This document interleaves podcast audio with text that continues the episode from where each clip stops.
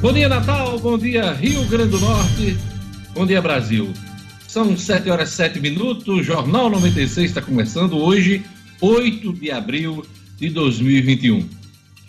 Olha, a principal vacina contra a Covid-19 em uso no Brasil, a Coronavac teve sua produção interrompida pelo Instituto Butantan por falta de insumos provenientes da China, que está concentrando recursos na imunização do próprio país a instituição ligada ao governo de São Paulo ainda fará uma entrega ao Ministério da Saúde na próxima semana, já que tem um estoque de 2,5 milhões de doses prontas em processos de controle de qualidade. Apesar desse atraso, o Instituto Butantan ainda fala em entregar ao governo federal, ao Ministério da Saúde, 10 milhões de doses que estão uh, previstas no cronograma de entrega do Instituto para o governo. A gente espera que não haja um atraso muito grande. Ontem, o Rio Grande do Norte recebeu quase 70 mil doses eh, de vacina para dar andamento ao seu plano de imunização.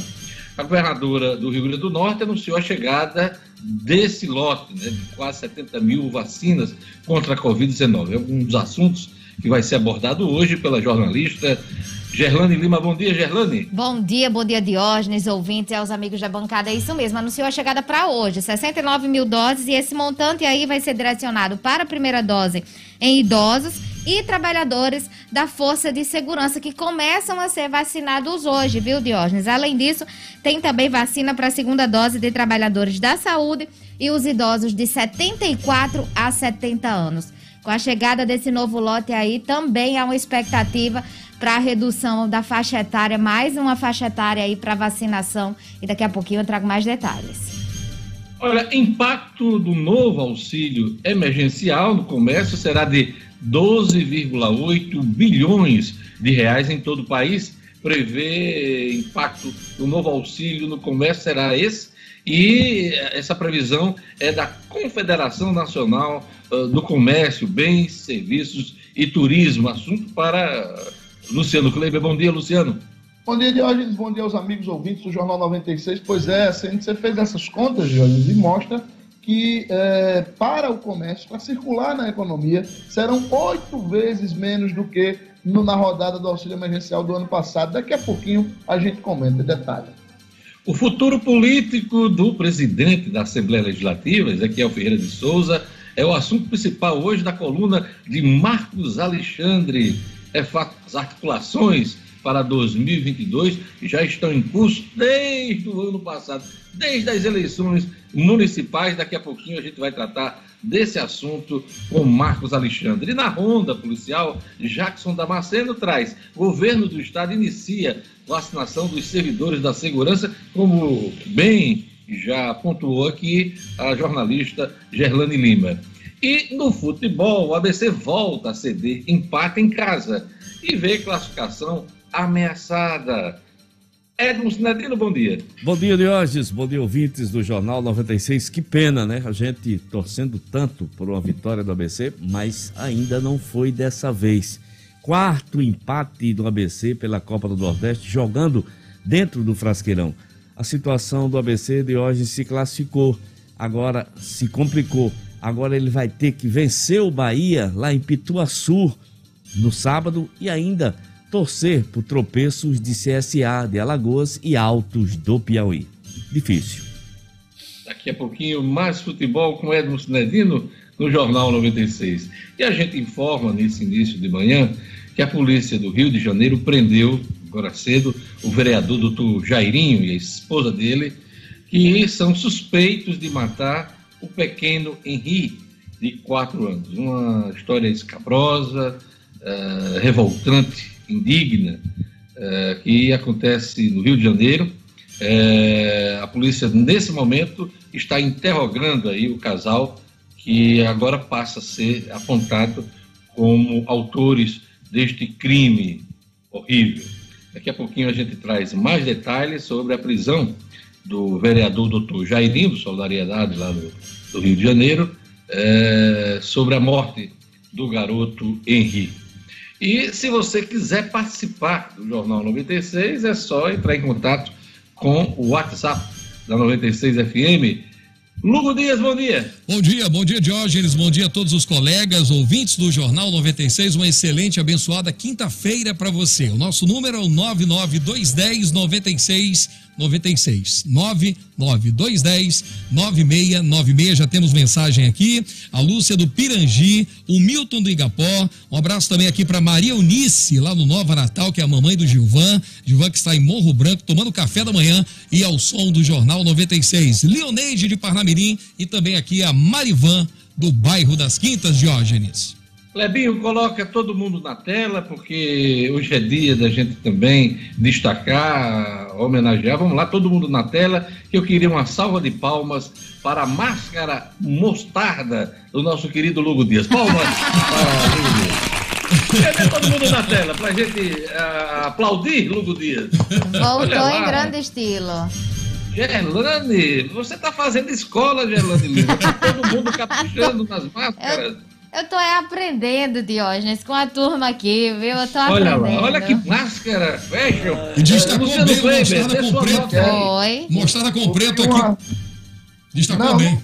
Não disfarce com preto, não, que a gente não viu a cor da, da calça, né? Só daqui pra cima. Tá então, é, é, é, você vê o que é o convívio, né? O Hugo, ele é um cara que ele anda circulando em vários guetos e tá ficando um cara mais fashion, né? Eu tô, tô gostando. eu, eu admiro esse tipo de evolução, viu? Não se preocupe que a nossa amizade está consolidada, pode seguir adiante. Evoluir sempre. Ô, Cinedino, você que entende de futebol, de cores, de camisa, essa combinação do Lugo Dias, mostarda com preto, lembra muito aquele time da Argentina, né?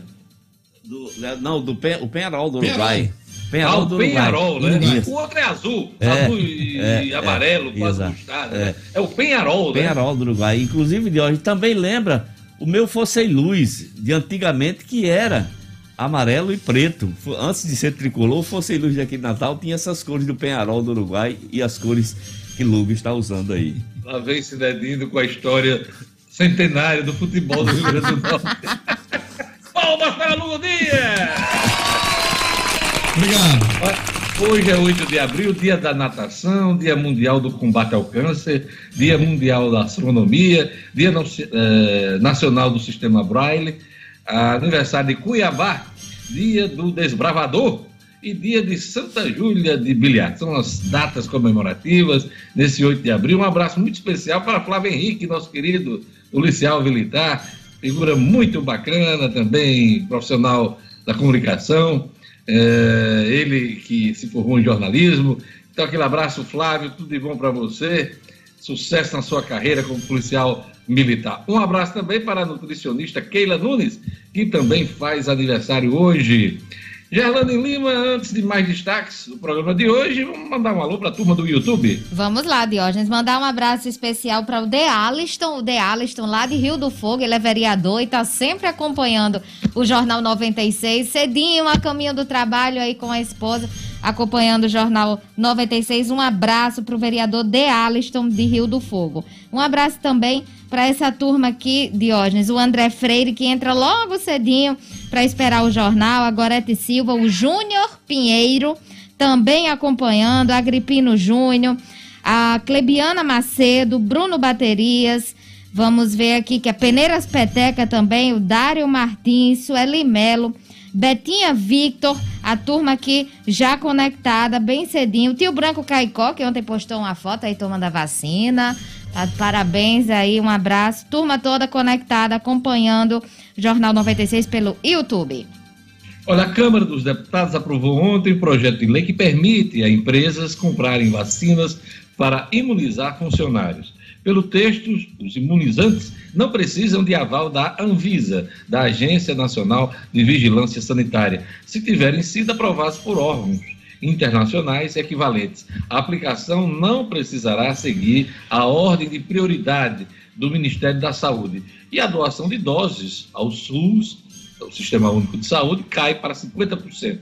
O projeto vai agora para o Senado. É a oficialização do fura-fila, do fura-fila e atropelando aí o Sistema Nacional de Imunização. Daqui a pouquinho a gente traz mais informações sobre esse assunto. E agora vamos aos destaques Mais destaques da edição de hoje. Matéria-prima vinda da China acaba e Butantan suspende a invase da vacina Coronavac. Câmara cria mais uma comissão para debater a reforma eleitoral. Tributação muda cálculo para incidência de ICMS sobre combustíveis no Rio Grande do Norte. Campanha Vacina Solidária arrecada alimentos em drives de vacinação aqui em Natal. Polícia Militar troca tiros com bandidos em São José do Mipibu e recupera veículo roubado. Futebol, América entra em campo contra o Palmeiras no reinício do campeonato, nota Potiguar. E o Palmeiras bate o São Lourenço no primeiro duelo da Supercopa Sul-Americana.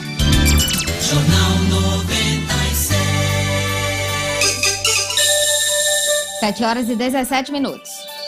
Vamos fazer um giro agora pelas manchetes dos principais jornais locais e do país. Vamos começar pela Tribuna do Norte. Vamos mostrar a capa da Tribuna do Norte. E a Tribuna destaca na sua manchete: volta às aulas só após aval de comitê, diz o secretário-secretário de Educação do Estado, professor Getúlio Marques, em declaração à Tribuna do Norte. Também é destaque da Tribuna Brasil alcança 10% de vacinados com a primeira dose. Também é destaque na tribuna, leilão trará investimentos de 6,1 bilhões de reais. Também tem destaque aqui para a partida do ABC aqui em Natal. Daqui a pouquinho vai ser assunto de Edmo Cinedino no Jornal 96. Essa foi, essa foi a capa da tribuna. Vamos agora para o Agora RN. A capa do Agora RN trata de vacinação Estudo sugere aplicação de três doses da vacina contra a Covid-19. Imagina aí, 10% só da população uh, conseguiu se vacinar. Uh, tem estudo agora apontando a necessidade de tomar mais uma dose, terceira dose. Complicado isso aí. Né? Então, destaque do Agora RN nesta manhã. Vamos agora para as capas dos principais jornais do país. Vamos começar pela Folha de São Paulo a Folha aqui traz como destaque: no país, mais de mil cidades têm problema com oxigênio. Curva da Covid pressiona estoque público e em 75% da, eh, da rede de ponta, uh, em 70% da rede de ponta, só há insumo para uma semana. Também é destaque na Folha, em 21 capitais no Distrito Federal, UTIs têm 90% de ocupação. Em São Paulo, o vírus faz número, uh, vírus faz número dos que morrem quase igual, igualar total dos que nascem. É, também uma constatação da Folha nesta manhã. Vamos agora para o Estadão. A capa do Estadão aqui traz hoje empresas e ONGs cobram metas ambientais ambiciosas. Aeroportos rendem 3,3 bilhões de reais em leilão também é destaque uh, no estado de São Paulo. Vamos agora para a capa do jornal O Globo, no Rio de Janeiro. Avanço da pandemia. Cientistas identificam nova cepa do coronavírus em Belo Horizonte. Pesquisadores ainda investigam possível letalidade maior da variante. Também é destaque aqui no Globo. Leilão de aeroportos rende 3,3 bilhões de reais. Também é destaque no Globo, Câmara, mudança na Lei de Segurança Nacional, avança. São os destaques dos jornais do país. 7 horas e 21 minutos. E vamos conferir a previsão do tempo hoje no Rio Grande do Norte com informações da Clima Tempo e um oferecimento do Viveiro Marina. Previsão do tempo. Em Natal, dia de sol com algumas nuvens durante o dia e períodos de nublado com chuva a qualquer hora. Mínima de 25 e máxima de 30 graus. Em Nova Cruz, tem possibilidade de chuva durante todo o dia. A umidade máxima do ar é de 87%. Mínima de 25 e máxima de 30 graus. Em Poço Branco, sol com algumas nuvens, mas não chove. A previsão da qualidade do ar é média mínima de 24 e máxima de 31 graus. Em Governador de Serra Rosado, a previsão é de sol durante todo o dia. A umidade máxima do ar é de 79%. mínima de 24 e máxima de 37 graus. 7 horas e 22 minutos. Quando o assunto é paisagismo, jardins, ninguém vende mais barato do que o Viveiro Marina. Em 2021, o Viveiro Marina segue com as promoções que vão de 10% a 50% de desconto na loja, na rua São José, bairro de Lagoa Nova, em Natal. Isso mesmo, preço de atacado só faz quem é produtor. E o Viveiro Marina vende mais barato porque produz todas as plantas da produção do viveiro com 50% de desconto à vista, cash, em dinheiro. Se você preferir, tem outros planos de venda e você pode pagar em até 10 vezes no cartão de crédito. No Vermarina você encontra grama esmeralda a partir de R$ 7,00 por metro quadrado. Vou repetir, grama esmeralda a partir de R$ 7,00 o metro quadrado. O melhor preço do Rio Grande do Norte. Visite a loja na rua São José, em Natal. Conte com todos os protocolos de biossegurança. Não cumpre planta sem antes fazer um orçamento no Viveiro Marina. Viveiro Marina, a grife do paisagismo. E agora vamos para a economia e vamos conversar sobre o impacto do novo auxílio emergencial no comércio. A entidade do comércio fez o levantamento aí, os cálculos, a estimativa é de um impacto de 12,8 bilhões de reais. Vamos lá, esse assunto para Luciano Kleiber. Economia com Luciano Kleiber. Oferecimento. Unifarma, uma rede genuinamente potiguar que está se espalhando por todo o Nordeste, com farmácias nos grandes centros, interiores e nas periferias, sempre presente onde o povo mais precisa. Quando o assunto for saúde, procure a farmácia amiga. Procure as lojas da rede Unifarma, uma farmácia amiga sempre perto de você. Luciano Kleiber, vamos falar sobre o impacto do auxílio emergencial no comércio de todo o país. Pois é, Jorge, há alguns dias a gente comenta aqui que, é, claro, antes de mais nada é importante dizer que esse auxílio é sempre muito bem-vindo, né? É melhor é, ter essa variação de 150 a 375 reais do que não ter nada. Mas a gente vem dizendo aqui, lembrando aqui, que ele será muito diferente em termos de impacto para a economia do que, teve, do que tivemos no ano passado, né? quando a gente teve é, valores que, que saíram de 600, 1.200 reais em alguns casos e que é, atenderam mais pessoas. Só para o nosso ouvinte entender os números macro, no ano passado o auxílio emergencial movimentou algo em torno de 300 bilhões de reais e beneficiou 68 milhões de pessoas. Esse ano serão 44 bilhões de reais, de 300 para 44 e 45 milhões de pessoas beneficiadas, né? Ou seja, um número 20, são 23 milhões de pessoas a menos beneficiadas este ano, com um valor é, individual muito menor. Para você ter uma ideia, Jorge, a parcela de 150 reais, que é a menor para aquelas pessoas que vivem sozinhas, ela vai atender 43,6% desse total. Praticamente metade vão receber apenas a, a parcela mais baixa. E aí, é, a CNC, a Confederação Nacional do Comércio, através de seu economista, Fábio Bentes, fez os cálculos para mostrar exatamente qual é essa diferença. E aí ela chegou nos seguintes números. No ano passado, é, desses quase 300 bilhões de reais que circularam em auxílio emergencial, algo em torno de 104 bilhões foram para o comércio, foram para o consumo direto, consumo direto, 104 bilhões de reais. Este ano a expectativa é que dos 44 bilhões, apenas é, 12,75 bilhões cheguem efetivamente no comércio varejista. É um número oito vezes menor do que no ano passado. É claro que não dá para acreditar que sozinho este auxílio emergencial irá sustentar a economia, fazer com que ela gere emprego, fazer com que as vendas sigam em alta, fazer com que a arrecadação dos estados e, consequentemente, da União sigam em alta, como aconteceu no ano passado, entre abril e dezembro de hoje. É esse alerta que a gente vem fazendo aqui já há alguns dias. Luciano, antes da gente continuar a nossa conversa, eu estou escutando um retorno de TV que eu não sei se é aí perto de você. Eu já baixei tudo aqui, é, só um retornozinho de televisão. Olha, a economia mundial está caminhando para fechar o ano com um crescimento de 6,9% é, o mais rápido em mais de meio século. Ah, nós temos aí Estados Unidos e China devendo uh, liderar essa recuperação econômica. Mas países europeus e países como o Brasil e a Rússia, em desenvolvimento, devem ficar para trás com piora na pandemia. Luciano Kleber, o FMI já está estimando que o Brasil vai cair mais uma posição naquele ranking das nações, eh, das economias mundiais. O Brasil, que eh, não custa nada lembrar, já esteve em oitavo nessa lista das dez maiores economias. Hoje é décimo segundo e, segundo o FMI, vai para décimo terceiro, Luciano Kleber. Pois é, Jones, a gente vem de anos seguidos de, de recessão, né? É, se falou no ano passado em recessão técnica, né? É, eu, particularmente, eu não acredito que a gente vai crescer aí esses 3, 3,5% que está se projetando esse ano.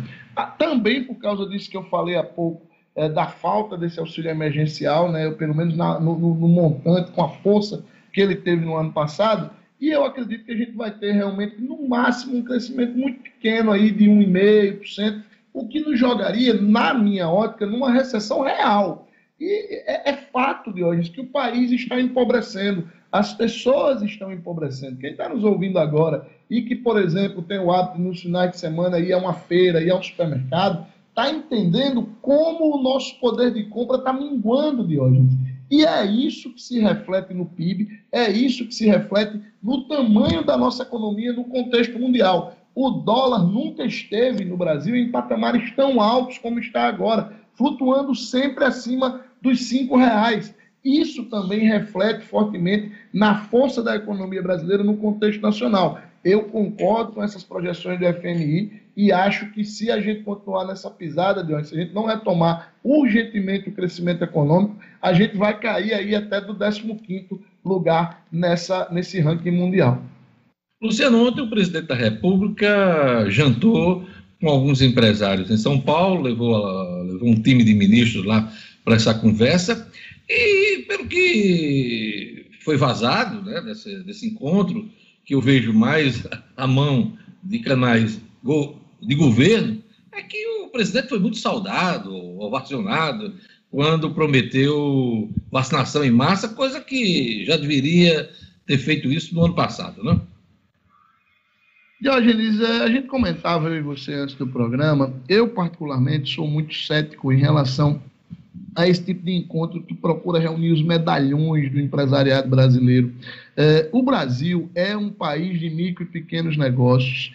É, 96% dos empreendimentos deste país são micro e pequenos. É, estes medalhões todos eles juntos, não estou dizendo que eles não têm sua importância, mas todos eles juntos representam 4, 5% dos empreendimentos que a gente tem no Brasil. E quando você reúne ainda um grupo menor ainda, como aquele que foi reunido ontem, um grupo inclusive no qual estavam é, o Tutinha da Jovem Pan e o, o, o, o cara da MRV, é, que também é dono da CNN, que são bolsonaristas é, reconhecidos e assumidos. Né? Você, para mim, você ali é uma coisa muito mais para fazer um jogo de cena. E, e, na, na Vera, na Vera, o que o presidente Jair Bolsonaro quis ontem foi dizer a esses medalhões que o, o, ministro Paulo Guedes continua prestigiado dentro do seu governo. Eu não sei, é, eu, eu, eu, questiono a efetividade desse tipo de recado. Ali foi muito mais, no meu entendimento, um, uma, quando você pega uma pelada, que você marca uma pelada, e você marca no seu campo, com a sua bola e com o seu juiz. É muito fácil jogar num campo desse. E, e chama os amigos, né? Só chama os amigos, né? para jogar. Vamos lá. Olha, a tributação muda cálculo para incidência de ICMS sobre combustíveis no Rio Grande do Norte, Luciano Gleiber. Essa questão da incidência do ICMS dos combustíveis eh, no, no, Brasil como um todo e no Rio Grande do Norte esteve em pauta nos últimos dias, Jorge, porque é, pouco as, as, pessoas ficaram meio sem entender, houve um debate aí até é, meio exacerbado de lado a lado. O, o nosso colega Bruno Giovanni colocou uma notícia do, da Folha de São Paulo e o secretário Cadu contestou na hora. O fato é o seguinte é, existe o que se chama de PMPF, é o preço médio ponderado ao consumidor final.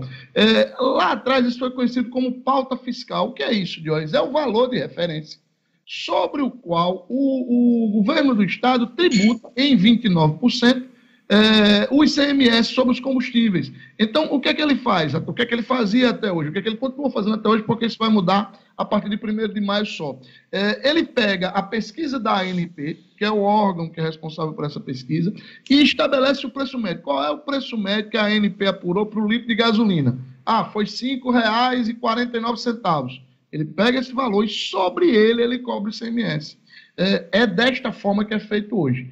O, o, governo agora anunciou que a partir de 1 de maio vai mudar isso. É, ao invés de usar como parâmetro o preço apurado pela ANP, que tem um delay aí geralmente de 10, 15 dias, é, ele agora vai usar o valor direto da nota fiscal emitida pelos postos, que o próprio governo, claro, tem controle sobre isso através de seus sistemas de tributação. É, qual é a intenção do governo? Duas coisas no meu entendimento. Primeiro, dar maior é, transparência, porque isso vai ficar mais claro para o consumidor. O consumidor vai enxergar é, que está sendo tributado sobre aquele valor que ele realmente está pagando na bomba. E, em segundo lugar, isso vai dar ao governo maior agilidade. Ele vai conseguir cobrar sobre um valor mais real. Esperem que isso deverá ter um impacto negativo no preço final da gasolina, para cima. Não que o ICMS vá aumentar, ele seguirá em 29%. Porém, como não haverá mais esse delay de 15 dias, de 20 dias que acontecia em relação à pesquisa da ANP, será sobre o preço real da bomba naquele momento, é, deverá haver uma diferençazinha aí para cima, principalmente nesses primeiros dias. Mas aí é uma questão de ajuste e eu acho que essa medida da, da Secretaria de Tributação é uma medida acertada porque torna as coisas mais objetivas e mais claras.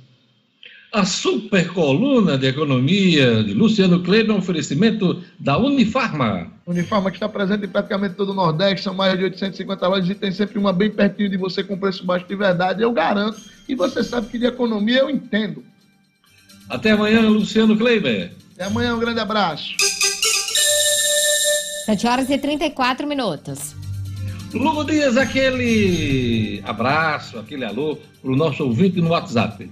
Pois é, Diógenes, um abração aqui para o Neto do Panorama, abraço para o Batista, que está em Riacho, Riacho, do Brejo, que é município de é, Monte Alegre. Monte Alegre, um dos, dos distritos aí, portanto, é Riacho do Brejo. Nossa querida Milka de Cidade Nova, registrando aqui o seu bom dia a todos que fazem o jornal. E a Bia, a Bia está fazendo hoje 14 aninhos. A Bia é neta da nossa querida amiga Sueli Melo. Parabéns para a Bia, 14 aninhos de vida hoje, Diógenes. Que coisa bacana. E a turma do YouTube, Gerlane Lima? Aqui conectaram, Diógenes, o Albert Francelino, a Elisama Cruz, o Laelson de Arapiraca, Lagoas. Ele dizendo aqui, ele é diácono, Laelson Batista de Arapiraca, Alagoas, está no trabalho, conectado no YouTube, assistindo o Jornal 96. Um abraço também para João Santos, Fafá Macedo, Iracilda Almeida também, Iracilda Almeida, Marinho Neto, Tibério Calaça, turma aqui conectada no YouTube e acompanhando o jornal. Olha, você ainda é daqueles empresários que prioriza sua relação financeira com os bancos tradicionais, priorize quem te valoriza. E vamos juntos construir em nosso Estado uma cultura cooperativista na qual o resultado da economia fica aqui, hein? Pois é, aqui no Rio Grande do Norte, em nossa comunidade quando for pensar no seu parceiro financeiro, nas suas atividades bancárias, pense Cicobi e faça parte do sistema cooperativo financeiro que mais cresce na Grande Natal. Procure um dos gerentes do Cicobi, anote o número aí, 4009 3232. Vou repetir, 4009 3232. Cicobi, faça parte. E agora vamos para o primeiro tempo do futebol aqui no Jornal 96. O ABC volta a ceder empate em casa e vê classificação ameaçada. As informações com Edmo Cinedino. Esportes com Edmo Cinedino. Cinedino. Pois é, de hoje. Ontem o ABC enfrentou o 4 de julho, partida atrasada da quinta rodada. O futebol estava paralisado aqui em Natal, portanto, esse jogo não pôde ser realizado na data prevista e foi e aconteceu ontem no estádio Frasqueirão. A situação, o ABC entrou em campo com nove pontos, precisando vencer para somar 12, passar o Altos, passar o CSA, que tem 10, e assumiu uma posição, poderia até ter assumido a vice-liderança do grupo, mas infelizmente não aconteceu a vitória, mais um empate. E foi pior, porque o ABC de hoje abriu 2 a 0 no primeiro tempo, perdeu chances de ampliar. Assim que começou o segundo tempo, é, tomou um gol, menos de um minuto. O Wiltinho, que já jogou aqui no América, fez um golaço de bicicleta, que foi notícia, notícia no Brasil todo, depois do jogo, claro. Gol de bicicleta não é todo dia. E mais, foi o segundo gol de bicicleta que esse Wiltinho fez contra o ABC, porque quando passou aqui em 2019 pelo América, já tinha feito um gol de meia bicicleta, de bicicleta contra o próprio ABC. Olha que coisa, é, um, é coisas do futebol. Bom, segundo tempo, 2 a 1 um, seguiu o ABC desperdiçando oportunidades, uma atrás da outra, uma atrás da outra.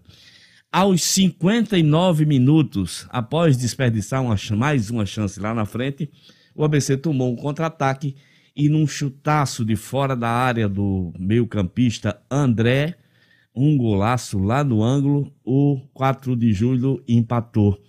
Foi como assim, um jato de água super gelada nos ânimos dos jogadores, da torcida, enfim, de todo mundo que acompanha futebol, que torce pelo ABC Futebol Clube. 2 a 2 final da partida.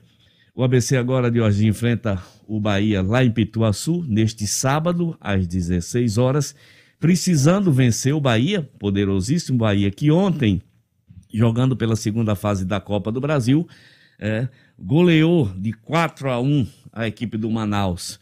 Uma, uma missão dificílima. E tem mais, mesmo vencendo o Bahia, caso Altos do Piauí e CSA vençam seus adversários, o ABC mesmo assim não se classifica. Mas vamos torcer para que o ABC vença seus jogos, para que Altos do Piauí e CSA possam tropeçar e o ABC seguir nessa competição, porque essa classificação de hoje na segunda fase da Copa do Brasil ainda renderia, nós falamos aqui várias outras vezes, renderia mais 300 mil reais para os cofres tão necessitados do ABC Futebol Clube. Uma pena. Foi o quarto resultado de empate do ABC na Copa do Nordeste dentro de casa. O ABC tem quatro empates, duas vitórias conseguidas fora de casa e uma derrota. E ontem, posso afirmar com segurança, o ABC fez uma ótima partida. Mas o que adianta se não venceu o jogo? Uma pena. 2 a 2 final da partida só para pontuar, Sinedino, porque são várias competições que a gente uhum. está acompanhando, é, esse compromisso de ontem, ABC Copa do Nordeste, você fez referência aí à, importância de passar para a próxima fase, garantir Isso. mais 300 mil em Copa do Brasil, mas não, é a Copa, Copa do, do, Nordeste. Nordeste. Copa do Brasil é outra coisa que está em paralelo também, uhum. e a gente está acompanhando e também o campeonato estadual, e, e como você vem é, pontuando nesses últimos dias, o ABC tem uma sequência de jogos difíceis, Exato. já começou com esse agora, uhum. vai ter que enfrentar a Copa do Brasil e também o América no Campeonato Estadual, né, Sinadinho? Exatamente, Jorge. O Bahia, ainda Copa do Nordeste, encerrando a fase de classificação deste sábado. Na quarta-feira, o ABC enfrenta o Botafogo do Rio de Janeiro, Copa do Brasil, segunda fase. E no dia 18, volta a jogar pelo Campeonato Estadual já um clássico contra o América. Então, essa sequência do ABC Futebol Clube duríssima, né, que infelizmente começou muito mal com o empate de ontem contra o 4 de julho, Diógenes. Este foi o primeiro tempo de Edmo Sinedino no Jornal 96. Daqui a pouquinho tem mais, hein? A gente vai para um rápido intervalo, né? Vamos tocar aí o nosso sexteto. Daqui a pouquinho teremos Marcos Alexandre, com a coluna É Fato. Teremos também Gerlane Lima, com a coluna Cotidiano, falando da vacinação. Tem a Ronda Policial com Jackson Damasceno. Tudo isso junto e misturado daqui a pouquinho no Jornal 96.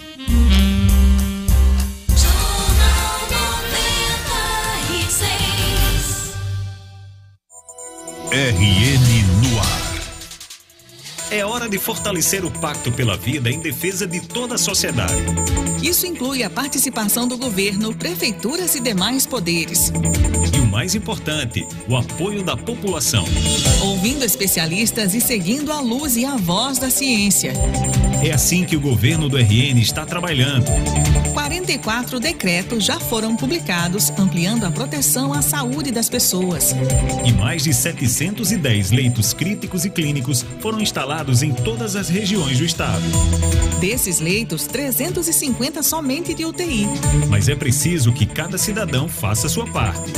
Usar a máscara, evitar aglomerações, higienizar as mãos. Lembre-se, ainda não tem vacina para todo mundo. O Pacto pela Vida é uma decisão para a vida toda. Governo do RN, protegendo a saúde de quem mais precisa.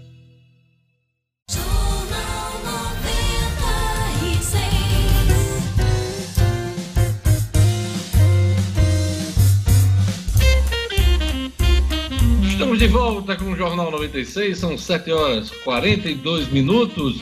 Eu já chamo o Marcos Alexandre, o presidente da Assembleia, Ezequiel Ferreira de Souza, tem dilemas a resolver para definir seu futuro político. Muita articulação já para 2022. Marcos Alexandre. É fato com Marcos Alexandre. Oferecimento: as melhores estratégias para o seu negócio é o que você encontra na Compass Consultoria Empresarial, dispondo de total apoio em planejamento, marketing, recursos humanos, finanças e processos. Acesse compassestratégia.com.br. Faça sua empresa crescer com a Compass. Muita articulação para 2022, Marcos Alexandre. O que é que pensa o presidente da Assembleia Legislativa, Ezequiel Ferreira de Souza. Aliás, o que ele pensa é difícil a gente saber, né? Mas o que se comenta sobre o futuro político do presidente da Assembleia? Bom dia, Diógenes. Bom dia, os amigos e ouvintes do Jornal 96. Diógenes, é, uma coisa está atrelada à outra. As, é, primeiramente, as, sobre as andanças do ministro Rogério Marinho, né, que tem despertado a atenção da classe política, porque indicariam aí o interesse do ministro em disputar a vaga ao Senado né, que estará em jogo, a vaga do Rio Grande do Norte, que estará em jogo no Senado no ano que vem, né, mas aí tem esse efeito de despertar também, paralelamente, a curiosidade sobre o papel eleitoral do presidente da Assembleia Legislativa, Ezequiel Ferreira, no xadrez que está sendo montado para o próximo ano. Os dois, Rogério Marinho e Ezequiel, estão sintonizados politicamente e devem caminhar juntos no ano que vem. Ezequiel, muito provavelmente, como candidato à reeleição, e a permanecer no comando do Palácio José Augusto. Há, no entanto, alguns ingredientes importantes que precisam ser considerados nesse mapa político.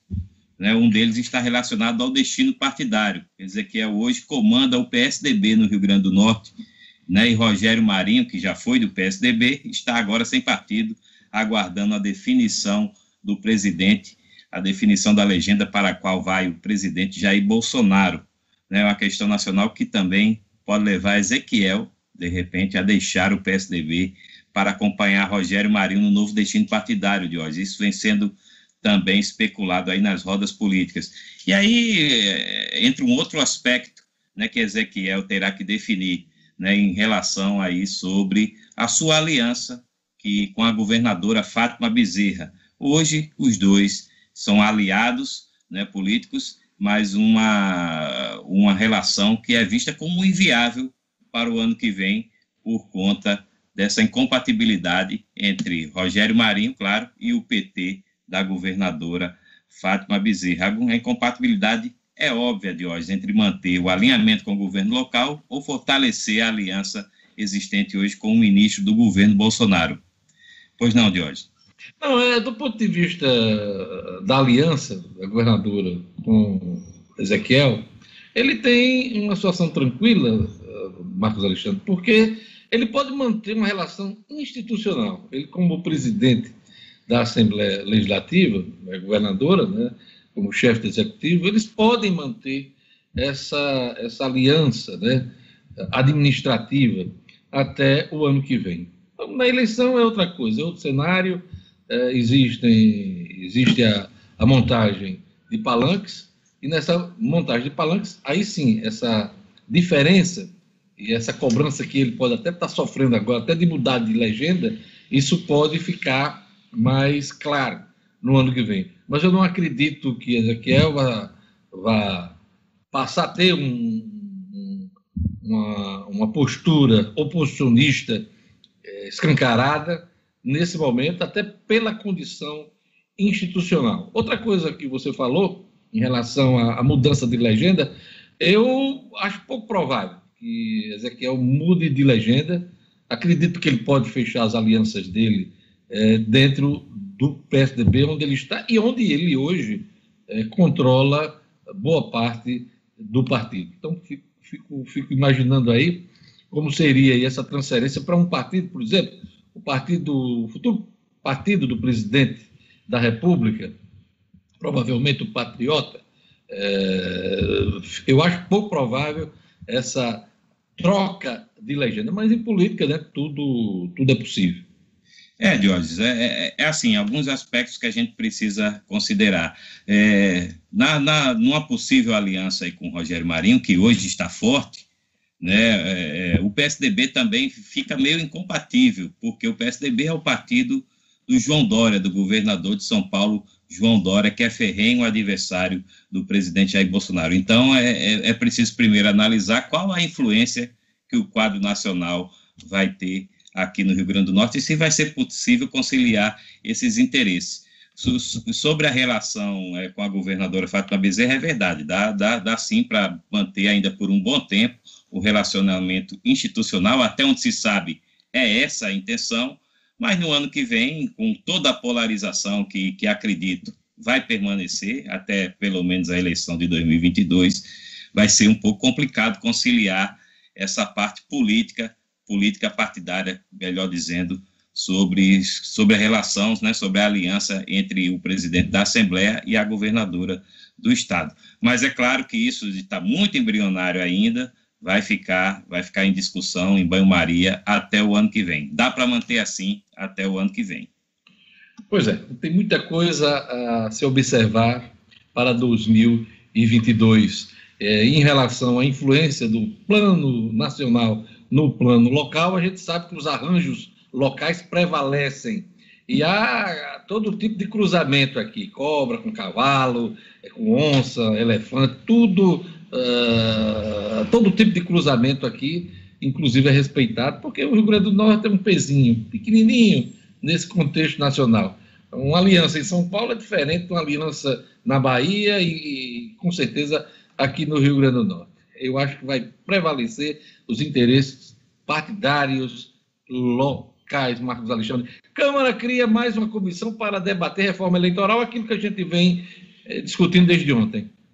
Pois é, Jorge, mas ontem foi meio surpreendente o anúncio dessa nova comissão, né? Porque já tem um, já tem um grupo parlamentar tratando aí das questões relativas a, a, a mudanças eleitorais. Aí ontem o, foi anunciada essa, essa criação de uma nova comissão, segundo o comando da Câmara, a Câmara dos Deputados em Brasília, é para definir, para discutir emendas constitucionais, né, propostas que venham a mexer na Constituição.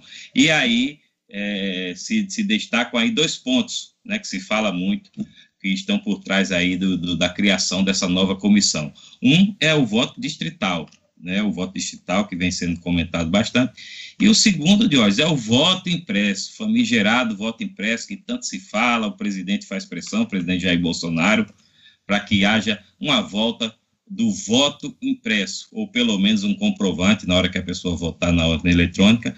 Um retrocesso é combatido por muita gente, mas alguns líderes insistem nessa tese, nessa teoria, nessa proposta. Então, é um assunto que deve entrar em pauta no Congresso Nacional nos próximos meses e, claro, mexer aí com muita polêmica, com muita, muitos, muitos ânimos, né?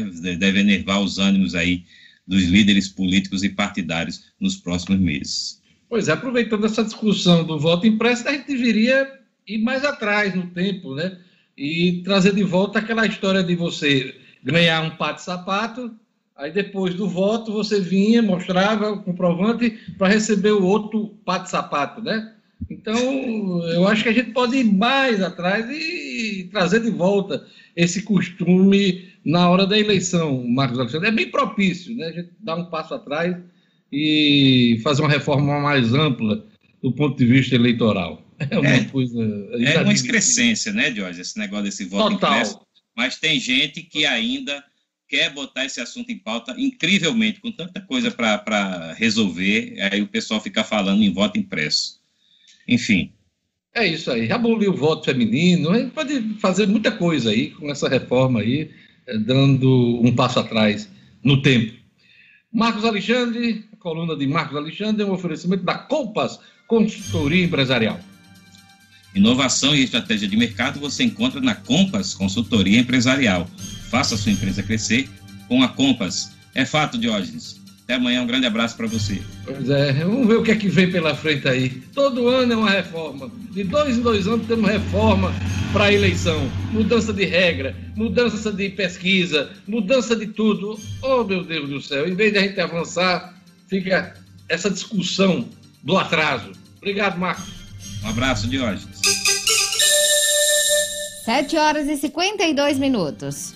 Vamos lá, vamos mandar um alô pro nosso ouvinte, Lugo Dias. Vamos aqui, Diógenes. Olha, o Guto está em São Paulo do Potengi, região Potengi querida. Um abraço especial. Um abraço aqui pro Bob do Xodó. Bob do Xodó em Parnamirim está querendo aqui tirar uma dúvida com a gente, Diógenes. Eu gostaria de saber se o IBGE fará a devolução da taxa de inscrição, já que não haverá mais o concurso. Pois é, Diógenes. Tem que. Peraí, só um minutinho, Gelão. Tem que devolver. Né? Se não vai ter o concurso, tem que devolver. E ontem, já quando tratamos desse assunto, Gerlando Lima falou aí da possibilidade de devolução, né, Gerlando? Isso, isso que eu ia dizer. Acesse lá o site do IBGE, que você pode fazer a solicitação da devolução. Inclusive, tem muita gente que participou, que fez a inscrição do concurso do ano passado, que foi cancelado e ainda não solicitou a devolução da taxa de inscrição. Então, tem que acessar o site do IBGE para fazer a solicitação. Lá no site tem todos os pré-requisitos. É isso aí. Vamos mandar um abraço também para a turma do YouTube, Gerlane Lima. Vamos lá aqui, Diógenes, essa turma aqui que está sempre acompanhando, Charles Eduardo, Kelly Cachina, Jardelle Fonseca, o Anderson Pereira, o Márcio Ribas também, o Egiberto Moura, é, o Tarcísio Araújo, José Cílio Gomes também acompanhando o jornal aqui através do YouTube e o Eri Luiz acompanhando também conectado através do YouTube, Diógenes. Olha, as televisões estão eh, dando destaque agora de manhã. A Polícia Civil do Rio de Janeiro prendeu hoje, dentro das investigações da morte do menino Henri Borel, de apenas quatro anos, o vereador carioca doutor Jairinho, padastro da criança, e Monique Medeiros, mãe do garoto. Os investigadores eh, no Rio de Janeiro afirmam que Henri foi assassinado no dia 8 de março com emprego de tortura e sem chance de defesa da vítima. O casal foi preso por atrapalhar as investigações e por ameaçar testemunhas para combinar versões. Então, o padastro da criança, o doutor Jairinho, e a mãe, Monique Medeiros, passam a ser suspeitos da morte deste, desta criança, deste inocente, que é mais uma vítima da violência doméstica. Então, vamos acompanhar esse assunto, que é um assunto hoje nacional. E agora vamos chamar o Jackson Damasceno, Jackson traz para a gente as seguintes informações. O governo do estado inicia a vacinação dos servidores da segurança pública e também outro assunto do Jackson hoje, Polícia Militar troca tiros com bandidos em São José de Mipibu e recupera veículo roubado. Jackson Damasceno. Polícia com Jackson Damasceno, o da massa. Oferecimento Casa da Cerca. Na Casa da Cerca você tem grandes promoções e lançamentos para transformar o seu lar em uma casa inteligente. Interruptor Wi-Fi, tomada Wi-Fi, motor para portão, câmeras, sensor de fumaça, de presença e muito mais. Procure Casa da Cerca nas redes sociais. Anote Casa da Cerca. Casa da Cerca para a sua vida. Olá, bom dia. A programação do governo é aplicar 1.040 doses de Coronavac nos servidores da segurança. Serão contemplados policiais da, da Polícia Militar, Polícia Civil, Polícia Federal, Corpo de Bombeiros, ITEP, Polícia Penal, Polícia Rodoviária Federal, Polícia Penal Federal e agentes das guardas municipais.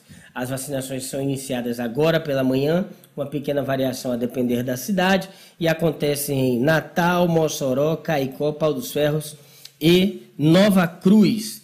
É, de acordo, essa é uma conquista dos servidores de segurança. Eles batalharam, pediram ao governo do estado, que pediu ao Ministério da Saúde e os profissionais de segurança foram contemplados na lista de prioridades. Isso porque muitos trabalham em contato com pacientes da Covid, com médicos transportando servidores, ou mesmo em ações de combate à pandemia. Ainda mesmo assim, nessa primeira remessa, uma quantidade muito pequena, 7% dos servidores da segurança. Mesmo assim, é o início e eles comemoraram a, a iniciação da vacinação nesta quinta-feira. Uma outra informação que a gente traz hoje, rapidão, é uma troca de tiros que ocorreu na noite de ontem em São José do Pibu. Policiais militares faziam patrulhamento no distrito rural de Caieiras quando perceberam o rastro de um veículo num matagal. Resolveram fazer a incursão, seguindo o rastro, encontraram um veículo e logo começou um tiroteio. Bandidos escondidos na mata atiraram contra os policiais, os policiais revidaram. Foi uma troca de tiros intensa. A polícia militar mandou reforços ao local, mas infelizmente nenhum bandido foi preso. Escaparam pelo mato.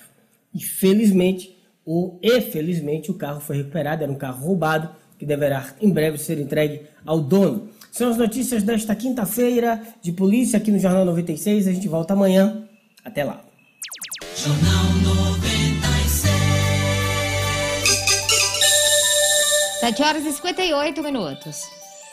Você se sente seguro no seu condomínio? Hoje, realidade em todo o Brasil, a portaria remota trazendo mais segurança, redução de custos e passivos trabalhistas. A UTS Tecnologia e Segurança oferece projetos personalizados com acesso ao QR Code, leitores de tag, biométricos e faciais, além do aplicativo que deixa você com o condomínio na palma da mão.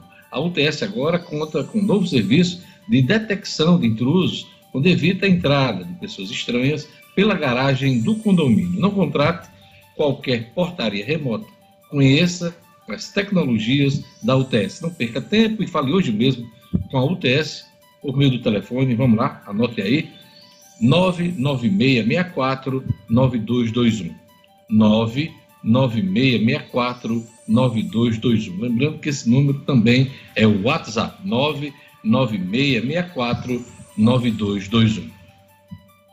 E agora vamos falar de vacina, né? A governadora do Rio Grande do Norte anunciou a chegada de quase 70 mil doses contra a Covid. Essas doses chegam hoje e começa a vacinação dos agentes de segurança aqui no Rio Grande do Norte. Assuntos para Gerlane Lima. Cotidiano com Gerlane Lima. Oferecimento: Universidade da Criança, localizado em Rego Moleiro, que oferece ensino infantil e fundamental, tempo integral, atividades aquáticas e extracurriculares, matrículas abertas. Ligue 3674 3401. Gerlane Lima. É, Diógenes, a governadora anunciou em uma rede social que o estado vai receber 69 mil doses aí mais 69 mil doses da vacina contra a Covid. A confirmação foi dada pelo Ministério da Saúde. A previsão é que essas doses cheguem hoje e, ao todo, serão 32 mil imunizantes da Coronavac e 37 mil de Oxford AstraZeneca. Esse montante será direcionado para a primeira dose em idosos e trabalhadores das forças de segurança e para segunda dose de trabalhadores da saúde e os idosos de 74 a 70 anos, segundo a orientação do plano de imunização do Ministério da Saúde. O lote mais recente que foi recebido aqui no Rio Grande do Norte foi exatamente uma semana, no dia 1 de abril, com cerca de 150 mil doses, a maior carga já enviada pelo Ministério da Saúde aqui ao Estado desde o começo da campanha nacional de vacinação, de imunização, que foi em janeiro. Então, avançado aí, avançando, na verdade, na faixa etária de vacinação, algumas cidades do estado, como Natal, já está vacinando aí, imunizando os idosos a partir de 64 anos, atualmente. Essa vacinação começou ontem para essa faixa etária. Outras cidades, como Mossoró, vacinam idosos de 63 anos. E com a chegada de mais doses, a expectativa é de que haja um novo avanço nessa faixa etária, na faixa de idade. Hoje, o governo, como o Jackson já falou, começa a vacinar contra o coronavírus os agentes de segurança pública que atuam no estado e nesta primeira remessa serão aplicadas 1.040 doses do imunizante Coronavac. O Estado tem mais de 14 mil agentes de segurança das esferas municipal, estadual e federal, mas esse, esse montante aí começa a ser vacinado a partir de hoje, Diógenes. Tem um calendário específico, porque é escalonado, então vale a pena entrar aí no site do governo para saber como é que vai funcionar a imunização desses agentes de segurança. Só lembrando que, de acordo com a plataforma RN Mais Vacina, o Rio Grande do Norte, o Rio Grande do Norte recebeu até o momento 685.690 doses da vacina contra a Covid, sendo 572.040 da Coronavac e 113.650 de Oxford. E o sistema aponta que mais de 350 mil pessoas foram vacinadas aqui no Rio Grande do Norte até o momento. Tem também aquela diferença de atualização, porque alguns municípios não atualizam de imediato a vacinação, de hoje. Então, esse número ele pode oscilar, mas isso aí é o que está constando no RN mais vacina, pelo menos é o que constava até ontem à noite. Olha, o número de mortos pela Covid-19 chegou a 341.097 ontem, com os 3.733 óbitos registrados na quarta-feira, em 24 horas. A média móvel de mortes no país em sete dias chegou a 2.744 mortes, com alta de 21% no, sobre o período, em relação ao período anterior. A tendência de óbitos é de alta no Distrito Federal e em Espírito Santo, Minas Gerais, Rio de Janeiro, São Paulo, no Distrito Federal, Mato Grosso, Mato Grosso do Sul, Ceará, Maranhão e Pernambuco. Vamos atualizar os números no Rio Grande do Norte, Gerlane. O Rio Grande do Norte chegou ontem a 201.737 casos confirmados. A doença vitimou 4.786 pessoas desde o início da pandemia. Os dados estão no boletim da CESAP. Tem ainda 934 óbitos que estão sob investigação. Em relação ao boletim da terça-feira, são 958 novos casos e 76 mortes a mais, sendo que 23 dessas mortes ocorreram, foram notificadas nas últimas 24 horas, sendo seis aqui em Natal, uma em Guamaré, duas em Macaíba, duas em Pureza, uma em Angicos, uma em Caraúbas, uma em Santa Cruz, Nízia Floresta, Itaú, Açu, Areia Branca e cinco em Mossoró. Esses são os números aqui no Rio Grande do Norte. A campanha Vacina Solidária arrecada alimentos em drives da vacina contra a Covid, Gerlane Lima? A Prefeitura de Natal, junto à Secretaria Municipal do Trabalho e Assistência Social e também a Secretaria Municipal de Saúde, está desenvolvendo aí, estão desenvolvendo essa campanha Vacina Solidária nos drives de vacinação. Essa ação ela vem acontecendo, na verdade, desde a semana passada e tem como objetivo aí arrecadar alimentos não perecíveis para pessoas que estão em situação de vulnerabilidade aqui na capital. São sete drives distribuídos aqui em Natal, já contando com do SESI, na Avenida Morgoveia, que foi instalado na última segunda-feira, em parceria com o sistema Fierne, com o próprio SESI. E essas doações elas serão distribuídas pela Secretaria Municipal do Trabalho e Assistência Social, a Sentas, com um cadastro único, que vai garantir que as pessoas a serem beneficiadas sejam aquelas que preenchem todos os requisitos de política de assistência social, que são aquelas que realmente necessitam. Essa campanha pede que as pessoas que forem se vacinar contribuam com a doação de um quilo de alimento não perecível. Esses alimentos serão organizados em cestas básicas e também distribuídos à população vulnerável da capital, com a situação que ficou ainda mais agravada com a pandemia. Então, a coleta dos alimentos ocorrerá enquanto durar essa vacinação fica o apelo para que as pessoas que puderem levem um quilo de alimento. Os pontos de arrecadação são Via Direta, o NP da Roberto Freire, Arena das Dunas, SESI, Capitão Morgoveia, né, ali na Capitão, Capitão Morgoveia, Palácio dos Esportes, Ginásio Nélio Dias e na OAB. Qualquer drive que você for, você pode deixar um quilo de alimento e contribuir com essa campanha de vacina, essa campanha, na verdade, vacina solidária de arrecadação de alimentos. Diógenes. Obrigado, Gerlane. Olha, o governo federal arrecadou 3,3 bilhões de reais com a concessão de 22 terminais no país. Apesar da crise do setor aéreo, o ágio ficou em 3.822%, o que, para especialistas, indica que a União pode ter subestimado o valor dos aeroportos na hora da modelagem. Antes do certame, né, antes do leilão, o valor da outorga foi reduzido a um terço do montante inicial, as empresas vencedoras se comprometeram a investimentos da ordem de 6,1 bilhões de reais ao longo de 30 anos do contrato. A CCR adquiriu dois dos três lotes e a francesa 20 ficou com outro lote. Então, foi um sucesso ontem o leilão de aeroportos no país, rendendo aí 3,3 bilhões de reais ao governo federal numa semana que está sendo chamada de Infra Week, com outras concessões que devem ser definidas até a próxima sexta-feira. Tá? Então vamos acompanhar também esse assunto. E vamos voltar para o futebol, que a agenda de Cinedino hoje está cheia. A gente já falou do tropeço do ABC na Copa do Nordeste.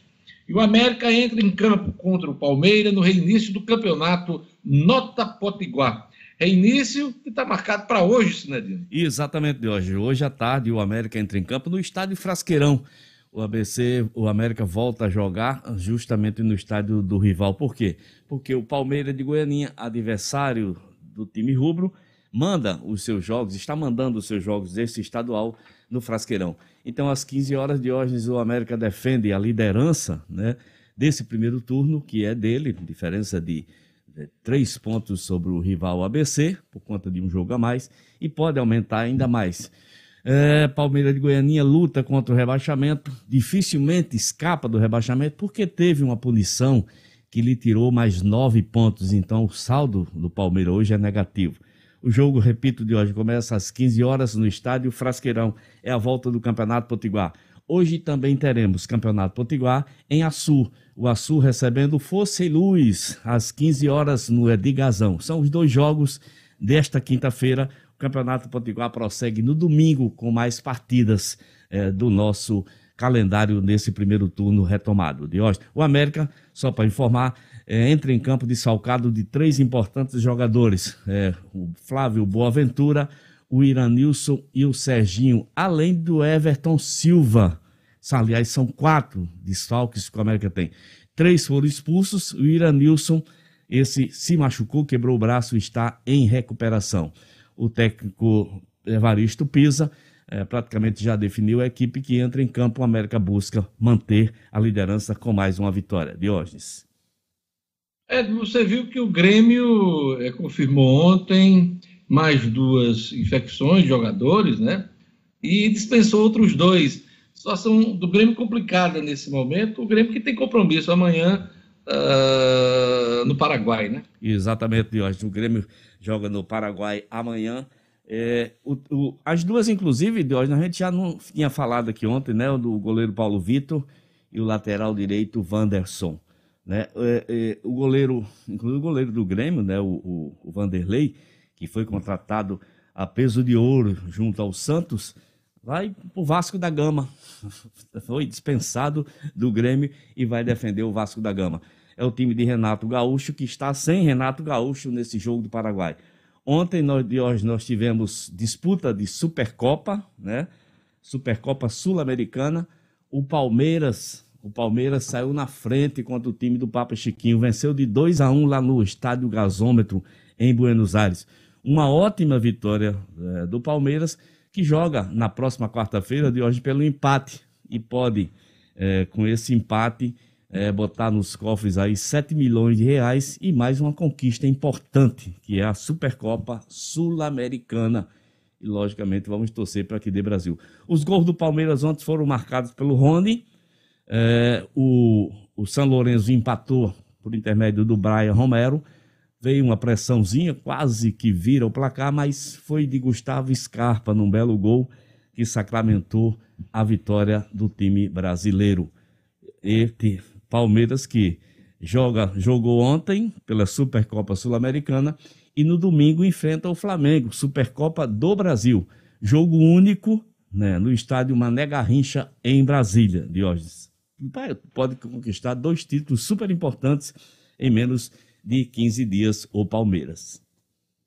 É isso aí, Sinedino. Sinedino, ontem Mbappé e o Neymar eh, brilharam na, no confronto contra o Bayern Munique isso. e o PSG levou a melhor nesse campeonato que eu acho que é o principal né, do sem mundo dúvida, hoje, né? Sem dúvida. Esse, esse, a Champions League que reúne os principais times europeus. Exatamente, hoje Champions League que ontem, ontem, ontem nós tivemos a vitória é, do Real Madrid, né, sobre o Borussia, com dois gols do brasileiro, é, Vinícius brilhou Mbappé, brilhou o PSG, numa vitória até certo ponto surpreendente, porque muita gente apostava todas as fichas no time bávaro que jogou sem o ministro, dessalcado do ministro Lewandowski, o, o faltou gols a, ao time ao time bávaro e na segunda partida semana que vem em Paris, olha só, em Paris esse jogo foi lá na Alemanha, em Paris o PSG de Neymar joga pelo empate.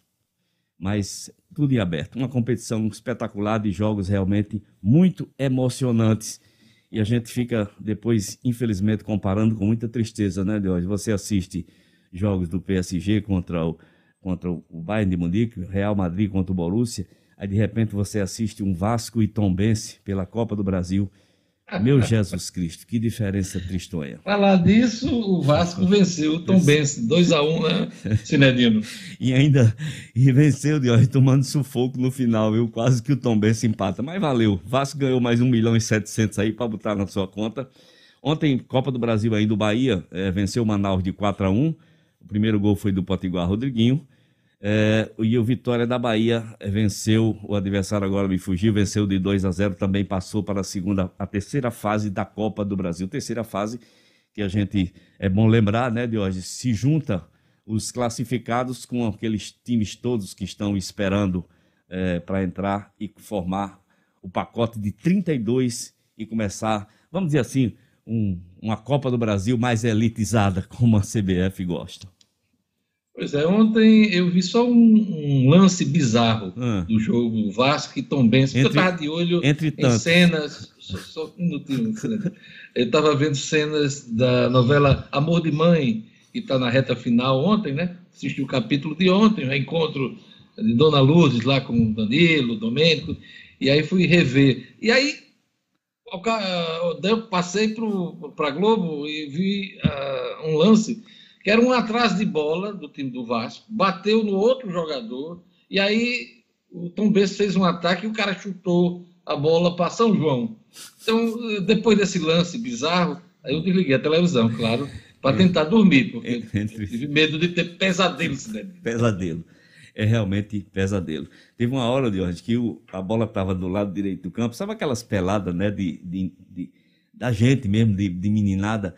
A bola estava de um canto do campo e estava todo o time. Parecia que estavam os 22 infelizes ali, imprensados ali naquela. Meu Jesus, é uma mediocridade.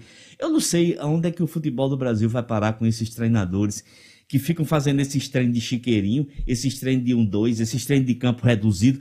Fila da mãe, o campo, o, o campo é 110 por, por 70. Como é que você quer jogar no reduzido? Você, os, os times têm que treinar o campo inteiro.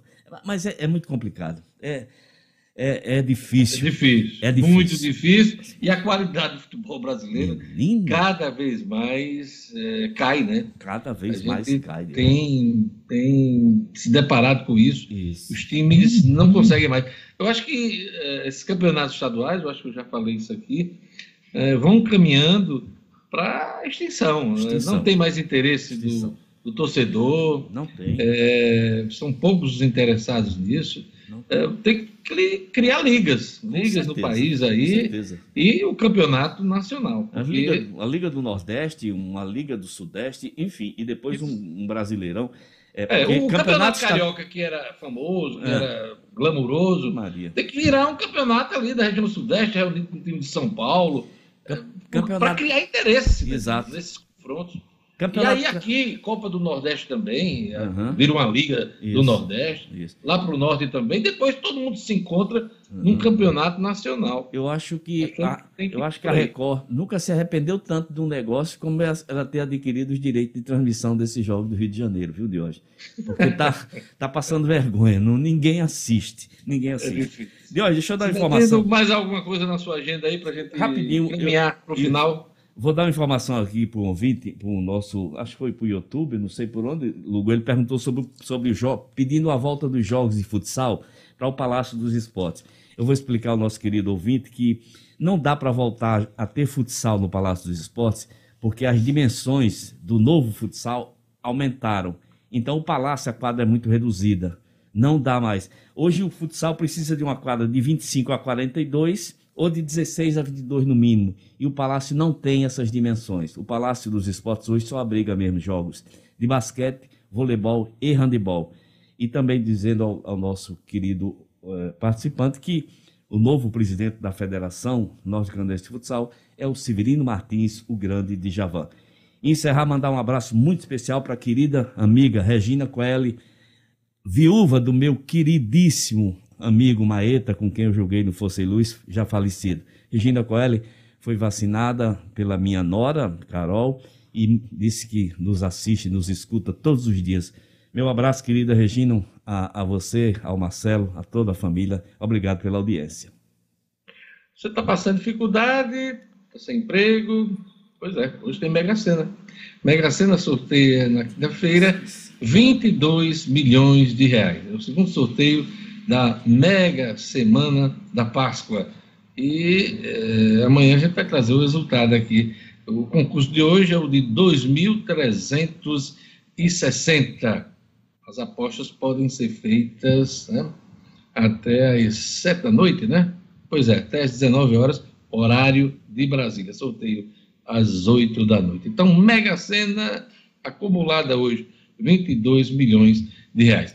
Vamos para a última informação hoje do Jornal 96. Gerlane. Diógenes, as pessoas com deficiência foram incluídas aí no grupo prioritário para vacinação contra a Covid aqui no estado. A lei foi sancionada pela governadora Fátima Bezerra e foi publicada hoje, hoje no Diário Oficial do Estado. Então serão incluídos indivíduos com transtorno de espectro autista, síndrome de Down e paralisia cerebral, com outras pessoas também com doenças raras. E cabe agora ao governo, à CESAP, proceder à inclusão no rol dos prioritários do programa de vacinação as pessoas com essas deficiências e estabelecer as diretrizes e planejamento de distribuição dos imunizantes para o grupo.